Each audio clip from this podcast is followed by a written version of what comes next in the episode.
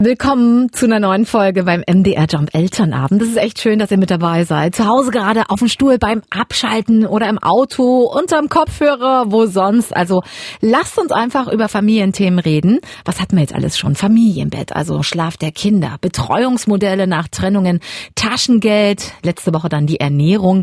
Da kommt schon so einiges zusammen und heute geht's um den Haushalt. Ja, das bisschen Haushalt. Ja, ja, und dann steht man da, allein und verlassen im Schlaf Schlachtfeld der Küche.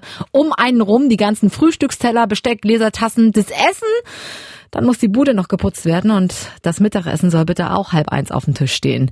Ja, und die Kids sorgenfrei, total entspannt und quietschfidel vor der Glotze, dem Tablet oder draußen. Ja, für den einen ist das die Idealvorstellung, für den anderen absoluter Horror. Alles bleibt an mir hängen. Ja, das haben sie bestimmt auch schon mal zu sich gesagt und deswegen heute das Thema, sollten Kinder im Haushalt helfen? Und natürlich habe ich auch wieder einen Experten eingeladen.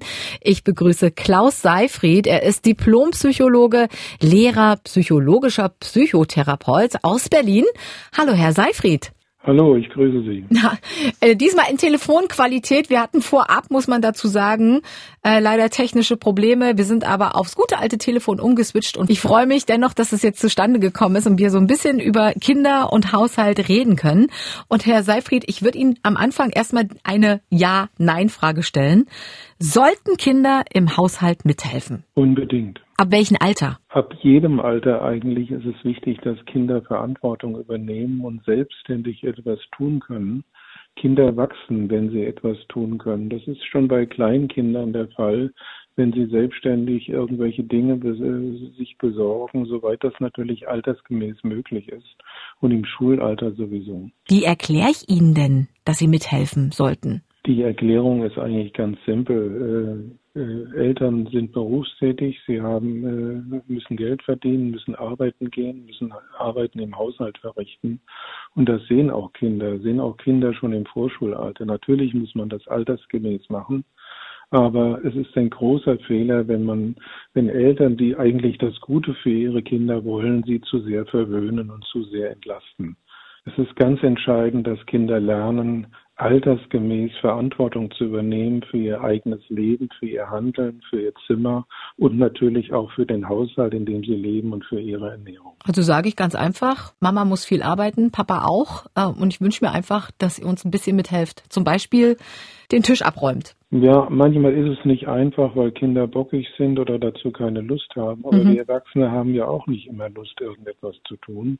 Und das kann man freundlich und klar sagen und mit den Kindern bestimmte Aufgaben absprechen. Äh, natürlich kann ein Drei- oder Vierjähriger andere Aufgaben übernehmen äh, als ein Jugendlicher von 15 oder 16 Jahren. Aber ich denke, es ist wichtig, dass die Kinder nicht zu sehr verhätschelt werden. Okay, und wie viel Zeit sollten dann Kinder pro Woche im Haushalt helfen? Also kann man das so festmachen, je nach Alter? Äh, ich würde da jetzt keine pauschalen äh, äh Zeiten geben. Es, äh, da gibt es eine Spülmaschine in den meisten Haushalten.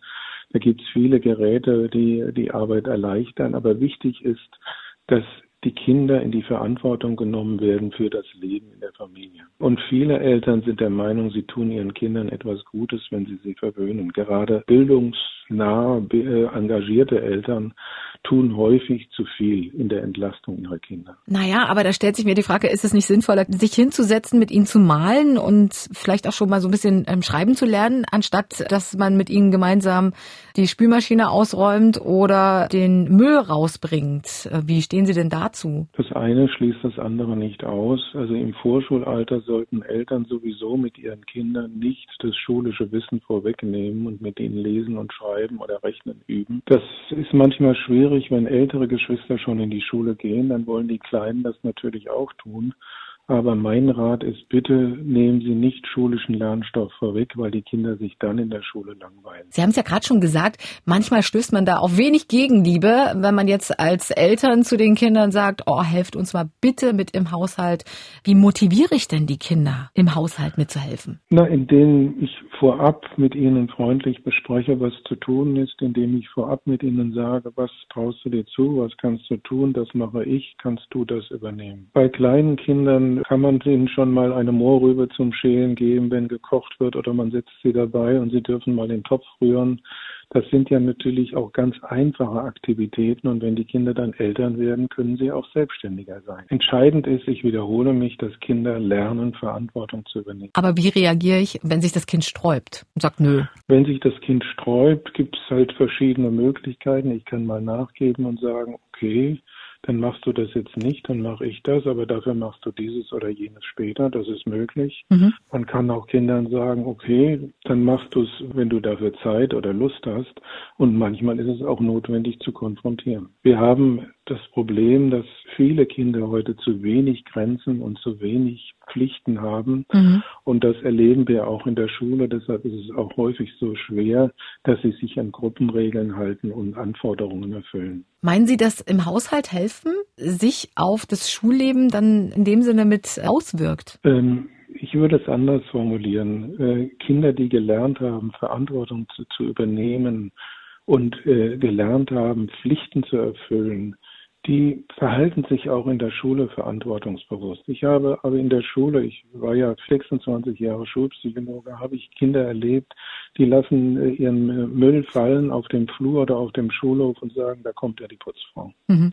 Und das sind so kleine Dinge, wo Eltern und Schule halt in einer Erziehungspartnerschaft auch ein Stück zusammenarbeiten müssen.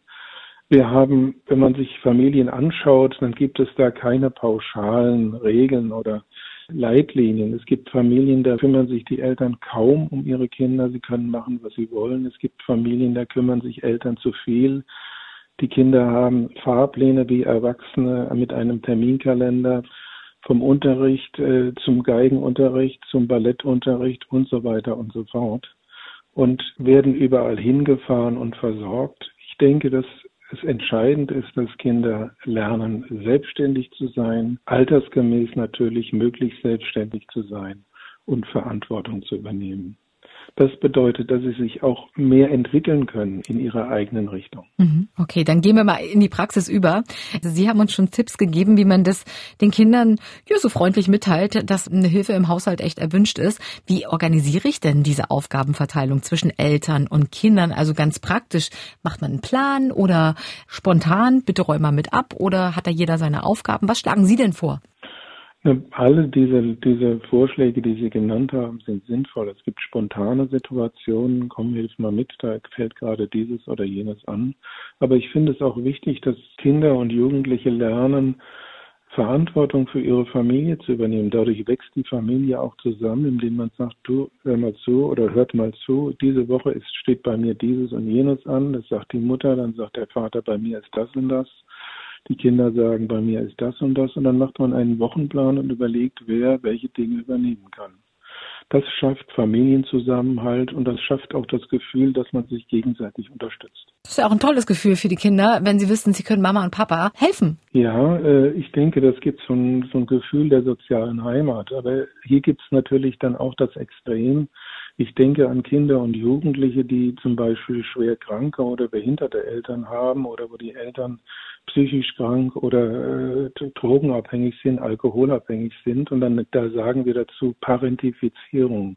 Das heißt, die Kinder übernehmen dann Elternfunktionen. Mhm und versuchen das, was die Eltern nicht leisten können, zu kompensieren. Das ist natürlich dann das andere Extrem, was Kinder sehr belastet emotional und auch in ihrer Entwicklung lähmt. Und wie sollte man da in diesen Situationen, in diesen extremen Situationen entgegenwirken? Äh, da müssen dann äh, Leute von außen, das Jugendamt, Schulpsychologen oder auch vielleicht Leute aus der Schule, Schulsozialarbeiter, die Kinder und Jugendlichen unterstützen, um mit den Eltern dann entsprechendes zu sprechen. Mhm. Dann kommen wir mal zurück zu den normalen Aufgaben im Haushalt. Also wenn es jetzt der Motivation zum Beispiel dient, ähm, sollte ich denn meine Kinder ein bisschen entlohnen, damit sie im Haushalt helfen? Du ähm, räumst jetzt die Spülmaschine aus und du hast diese Woche Zeit, nochmal dein Zimmer aufzuräumen und du bekommst am Ende der Woche von mir drei Euro. Belohnungssysteme sind gut, aber auch hier geht es extrem auseinander. Es gibt äh, Jugendliche, die haben mit 18 schon den, äh, das Cabriolo vor der Tür stehen und andere, die haben kaum Taschengeld. Hm. Also in unserer Gesellschaft gibt es hier sehr, sehr unterschiedliche Lebensformen für Kinder und Jugendliche. Aber grundsätzlich sind materielle Belohnungen durchaus sinnvoll. Kinder sollten ja auch Taschengeld bekommen, mhm. altersgemäß, sodass sie auch lernen, mit Geld umzugehen, das nicht am ersten Tag auszugeben, sondern vielleicht auch sich hier einen Plan machen. Ich will mir dieses oder jenes kaufen dafür muss ich so und so lange sparen. Aber ich denke, dass die materielle Belohnung ist nicht das Einzige. Viel wichtiger ist die soziale Anerkennung und der soziale Zusammenhalt in der Familie, dass Eltern das Gefühl haben, mein Kind sieht, ich hab, bin belastet und unterstützt mich, dass Kinder das Gefühl haben, ich kann meinen Eltern was Gutes tun. Und dieses soziale Miteinander ist wichtiger als äh, Geldbeträge. Das finde ich einen sehr, sehr guten Punkt. Das nehme ich mir für zu Hause auf alle Fälle mit. Bei uns gibt's drei Jungs, also eine Patchwork-Familie. Ich sag mal so, ich gehöre eher zu dem Teil Eltern beziehungsweise wir zu Hause, die sagen, ja kommt, ist okay, wir machen das schon.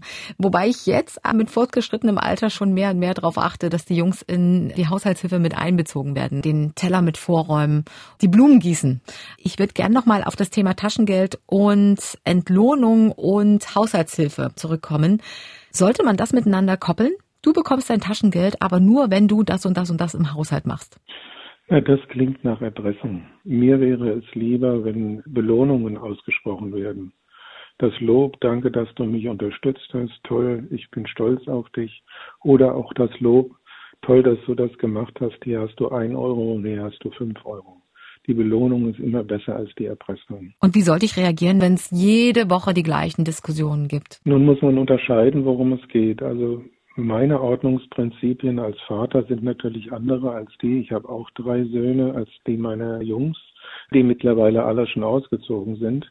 Und es gibt auch andere Ordnungsprinzipien für das gemeinsame Wohnzimmer oder für die Küche oder für die, für die Zimmer der Kinder. Die Kinder sagen wahrscheinlich, in meinem Zimmer fühle ich mich wunderbar, auch wenn es völlig chaotisch ist. Und mhm. der Joghurtbecher unterm Bett, der stört sie überhaupt nicht, auch wenn da schon angeschimmelt ist. Der stört mich.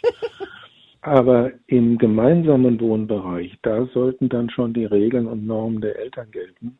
Und in den Zimmern der Kinder sollte man dann andere Normen und Regeln finden, die ein, eine Art Kompromiss sind. Okay, das heißt mein Bereich, dein Bereich. Also wenn es in den Kinderzimmern aussieht wie Kraut und Rüben, sollte uns das als Eltern erstmal ein bisschen kalt lassen, denn es ist das Reich der Kinder und sie müssen sich darin wohlfühlen. Jein, wir müssen natürlich auch schauen, dass äh, der Schreibtisch freigeräumt ist und dass sie überhaupt ihre Hausaufgaben da machen können oder dass halt nicht irgendwo Ungeziefer rumkrabbelt.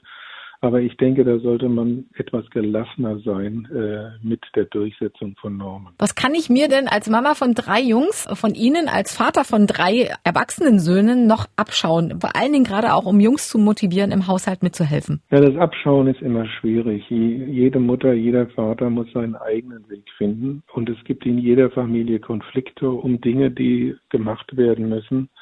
Entscheidend ist, dass wir schauen, dass wir Kinder nicht zu sehr einengen, nicht zu sehr zu streng erziehen und auch schauen, dass wir Kinder nicht zu sehr verwöhnen. Beides ist schlecht für die Entwicklung der Kinder. Das ist doch mal ein schönes Schlusswort, würde ich sagen. Das sagt Klaus Seifried. Er ist Diplompsychologe, war jahrelang Lehrer und ist psychologischer Psychotherapeut aus Berlin. Ja, und er sagt, Kinder sollten im Haushalt helfen. Das schweißt die Familie zusammen und lässt auch deren Verantwortungsgefühl wachsen. Belohnungssysteme kann man machen in gewissem Maße. Ich danke Ihnen für das wirklich äh, sehr interessante Gespräch. Ich habe mir ein bisschen was mitgenommen für unsere drei Kinder zu Hause. Ja, wenn Sie gerne noch ein abschließendes Wort an unsere Hörer richten möchten, dann ist das jetzt hier Ihre Bühne, Herr Seifrieden. Also ich finde diesen Podcast Elternsprechstunde sehr, sehr wichtig und gut. Viele junge Eltern, viele junge Mütter und Väter sind überfordert in der Erziehung. Für alles braucht man in unserer Gesellschaft einen Führerschein. Zum Segeln, zum Motorbootfahren, zum Autofahren. Aber Eltern werden oft alleine gelassen mit schwierigen Konflikten und Erziehungssituationen.